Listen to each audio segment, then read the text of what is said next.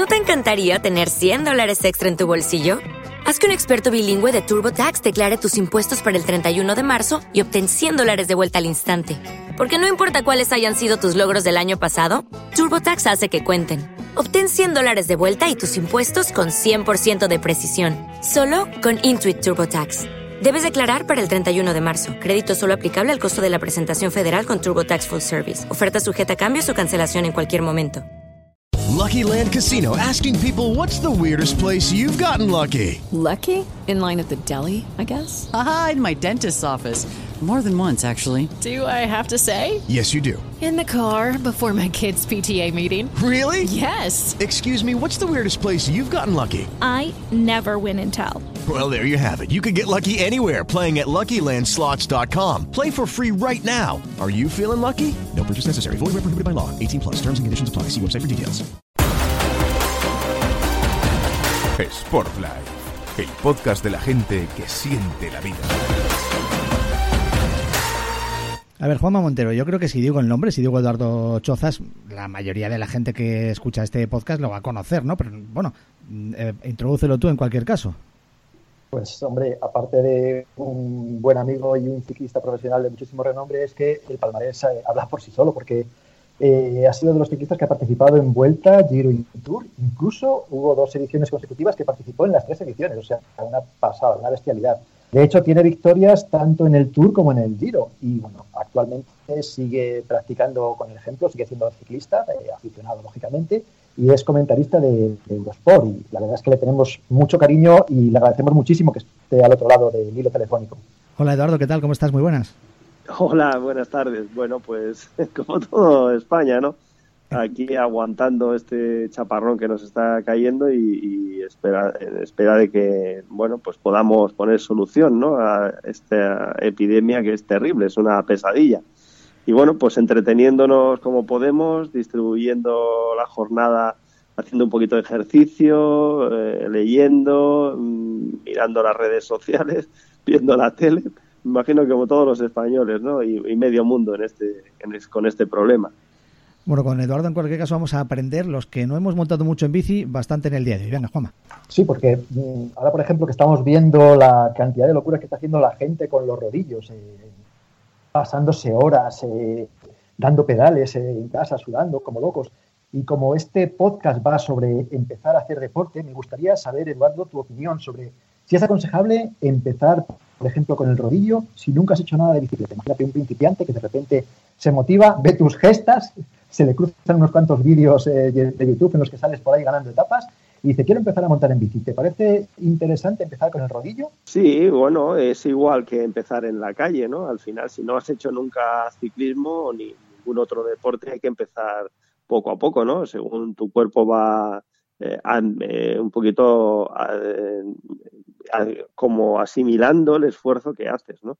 El rodillo lo que tiene es que eh, no hay bajadas, eh, no hay descansos, o los haces tú porque aflojas o, descansas un poco, se hace bastante pesado y duro, ¿no?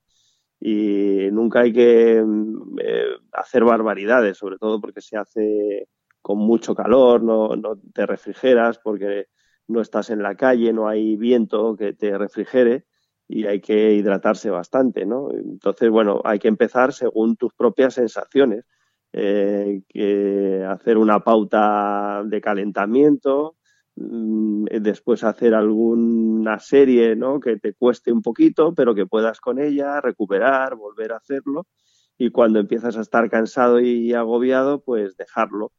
Quiero decir que a lo mejor puedes empezar con media hora y según vas asimilando eh, ese trabajo, puedes acabar haciendo en dos, tres semanas, pues eh, hasta una hora, hora y cuarto. Pero yo no recomiendo hacer mucho más tiempo, ¿no? Quizás si alguien tiene un nivel bastante alto y quiere mantenerse más en forma, podría hacer dos sesiones, una por la mañana y otra por la tarde, de una hora, pero nunca más, ¿no? Porque es bastante duro hacer rodillo.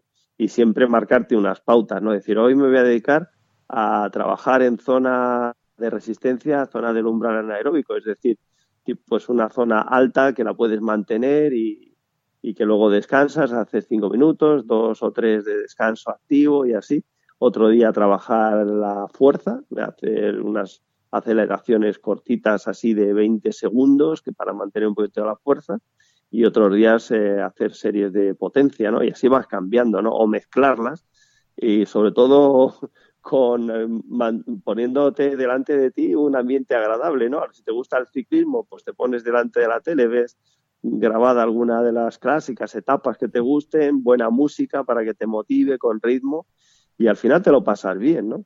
Es una forma de, hacer rodillo agradablemente. Eduardo, ¿cómo estamos? Soy Franchico. Eh, Hola. Mi pregunta es, supongo que un día podremos volver a montar con las bicis en, en la carretera, ojalá más pronto que tarde.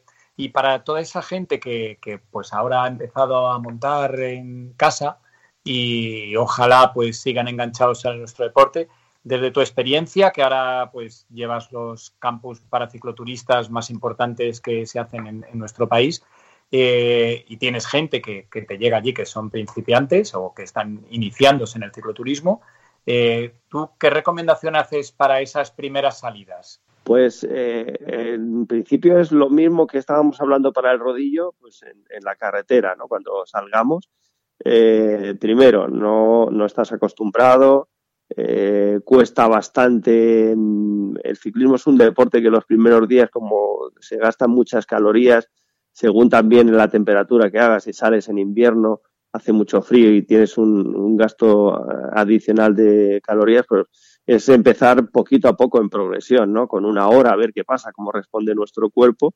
y, vamos progresando lentamente, ¿no? Es decir, asimilando lo que vamos haciendo porque no es solo lo físico, sino también lo técnico, cómo pedaleamos, y somos eficientes, te empieza a doler el trasero, ¿no? Que es algo evidente que lo vas asimilando poco a poco. Son muchas cosas, muchos detalles que conviene empezar mm, pues escalonadamente y, de menos a más, no darse un palizón al principio cuando no estás preparado que, te, se les quita la ganas de volver a hacer ejercicio. Es mejor quedarse con un poquito de ganas, pero ser más constante, ¿no? Empezar a, a montar en bici dos, tres días a la semana para ir progresando poco a poco, ¿no? Con días para recuperar y luego eh, dando tiempo a tu organismo que se adapte, ¿no? A lo que estás haciendo, ¿no? Que ahora se puede hacer en el rodillo también, ¿no? Esa adaptación nada más que un poco más aburrida, evidentemente, pero no nos queda otro remedio. Y Eduardo, eh, es obvio, pero yo creo que las cuestas, las subidas son quizá la parte más, más dura del ciclismo, eh, tanto para los principiantes como para los que ya llevamos un poco más de tiempo montando en bicicleta. ¿Qué consejos darías a un principiante a la hora de enfrentarse a su primer puerto, por ejemplo? Pues mira, el, el organismo no sabe muchas veces si está subiendo o no, es simplemente el nivel de, carga que llevas, es decir, tú puedes ir muy rápido en llano y someter a tu organismo a una intensidad que es igual eh, que si estuvieras subiendo, ¿no? Y eso se puede hacer en rodillo. En rodillo, hoy día estos rodillos eh, que se puede aplicar una fuerza tremenda, que pueden contigo, ¿no? No son como los que había en mi época que no tenían resistencia, ahora sí que tienen resistencia. Entonces tú puedes entrenar y para eso tienes que, entrenar sobre la zona de tu umbral anaeróbico, ¿no? A un 80% más o menos de tus máximas pulsaciones de las que pueden mantener. Eso te ayuda muchísimo a subir luego también, porque al final es un entrenamiento que afecta eh, a, tu fisiología y te hace mejorar, te hace eh, poder estar en esa intensidad más tiempo. Evidentemente, cuando te enfrentas a una subida de una hora, ¿no? Como puede ser el puerto de Navacerrada, pues tienes que estar preparado para ir una hora en esa intensidad, que es lo que cuesta, ¿no? Para eso tenemos que entrenarnos y prepararnos en una progresión, eh, como contaba antes de, antes, de menos a más. Y luego está el otro problema, los que tienen miedo a las bajadas, ¿no? Que son principiantes y mm, sufren subiendo y pasan miedo bajando. Tú eras uno de los mejores bajadores que he visto yo y desde tu experiencia, ¿qué dos, tres consejos podrías dar eh, a nuestros, a nuestros cicloturistas para que puedan mejorar en las bajadas? Bien, las bajadas son algo que ya va directamente ligado a la técnica de cada uno, ¿no? Evidentemente, los que se inician tarde en el ciclismo, pues tienen esa carencia, ¿no? Eh, al final, ¿qué hay que llegar a conocer para bajar bien? Y yo, además, el que tiene miedo, que es una defensa para, para el propio ciclista es que no pase su capacidad, ¿no? Es decir, cuando uno va por encima de sus capacidades tiene mucho riesgo. Entonces es mejor que bajen tranquilos según pueden. Y luego ir eh, eh, adquiriendo ese pequeño conocimiento o gran conocimiento del medio en el que vas. Es decir, saber cuánto tarda una bicicleta eh, cuando vas a 60, 70 kilómetros por hora en parar que muchas veces no lo saben, ¿no? El propio ciclista. Entonces hay que probar, decir, llevo frenos de disco hidráulico, llevo unas cubiertas de 25 que tienen buen agarre, pues mira, voy a probar.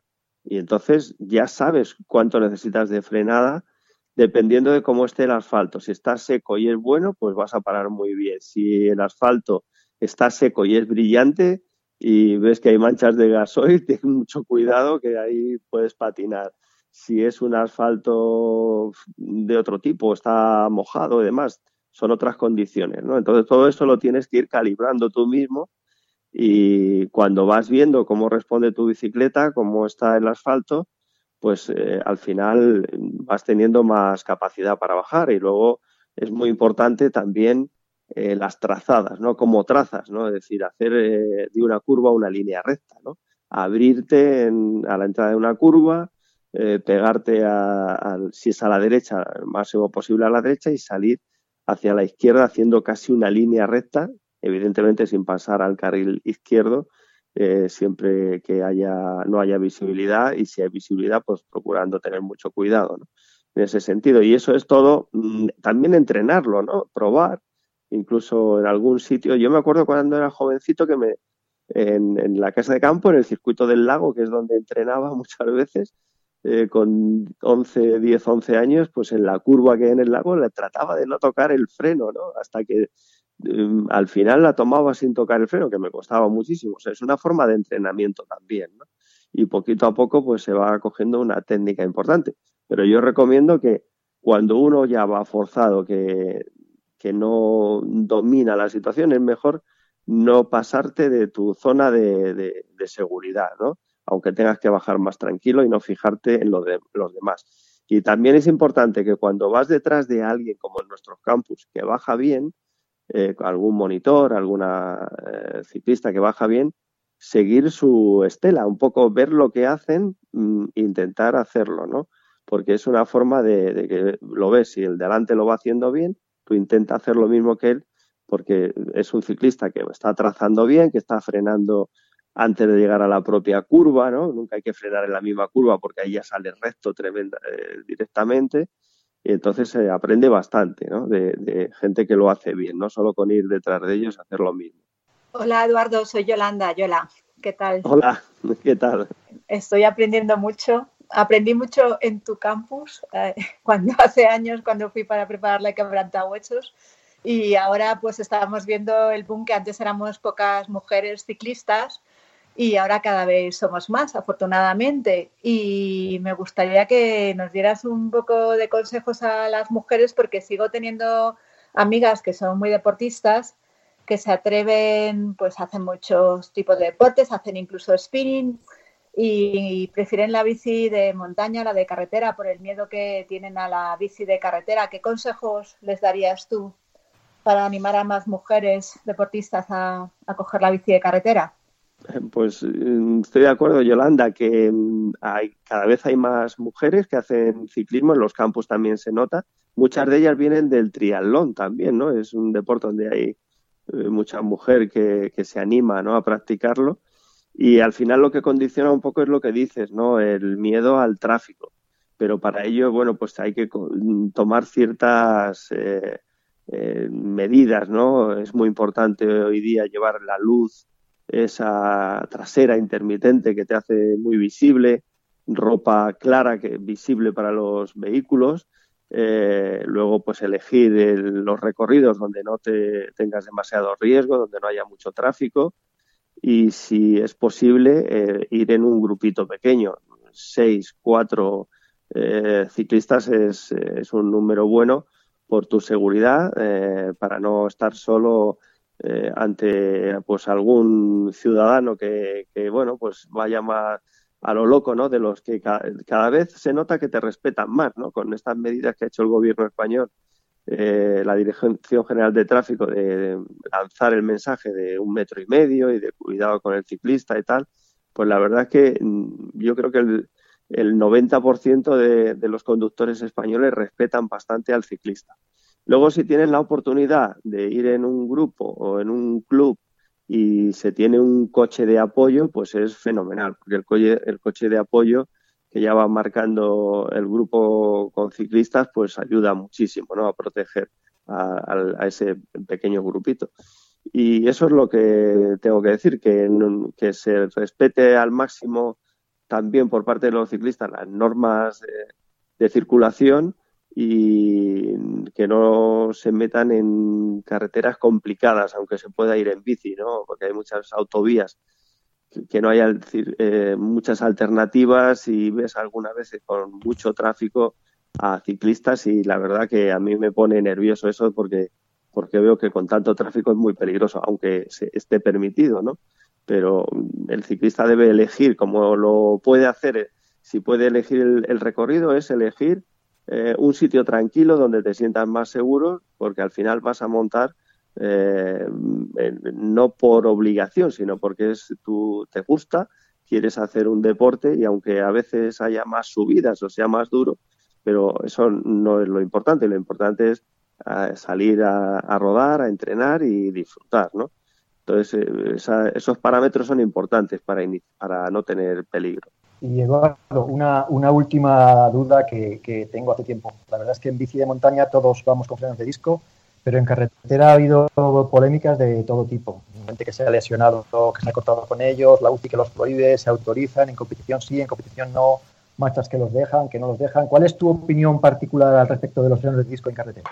Bueno, eso se ha superado ya, eso fue, al final ya están autorizados para competir mi opinión sobre los eh, frenos de disco es igual que los de la montaña, que ahora ya no nos acordamos de los de Zapata, porque como van tan bien y frenan tan bien en todo estado, es decir, ya sea en mojado, haya nieve, haya barro, al final tienes la seguridad de, una buena frenada.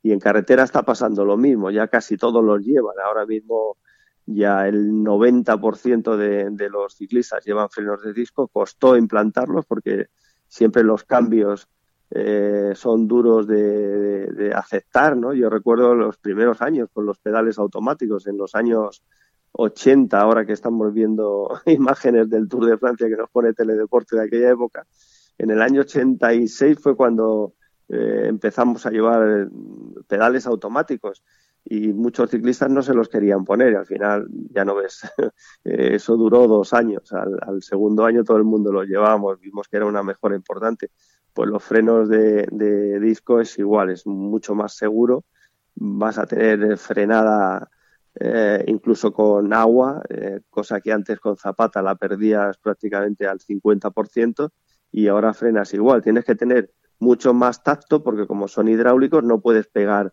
eh, un frenazo fuerte porque patinaría ¿no? con agua, con el asfalto más deslizante, pero la capacidad de frenar la tiene. Si antes no frenaban, tenías que apretar a tope la, la maneta y pasado 10 metros empezabas a frenar y a veces eh, pasabas apuros, de verdad, ¿no? Entonces, para mí no tiene color. Disco sí o sí, la tecnología lo primero. Hemos aprendido mucho efectivamente con Eduardo Chozas en este rato aquí en el podcast de Sport Life, así que eso nos queda decirte adiós y agradecértelo. Eh, gracias, eh. hasta la próxima, Eduardo. Pues muchas gracias a todos y un abrazo muy fuerte. Sport Life, el podcast de la gente que siente la vida. Estamos en las principales plataformas de podcast. Suscríbete a nuestro canal. Lucky Land Casino asking people what's the weirdest place you've gotten lucky? Lucky? In line at the deli, I guess? Aha, in my dentist's office. More than once, actually. Do I have to say? Yes, you do. In the car before my kids' PTA meeting. Really? Yes. Excuse me, what's the weirdest place you've gotten lucky? I never win and tell. Well, there you have it. You can get lucky anywhere playing at LuckyLandSlots.com. Play for free right now. Are you feeling lucky? No purchase necessary. Void where prohibited by law. 18 plus. Terms and conditions apply. See website for details.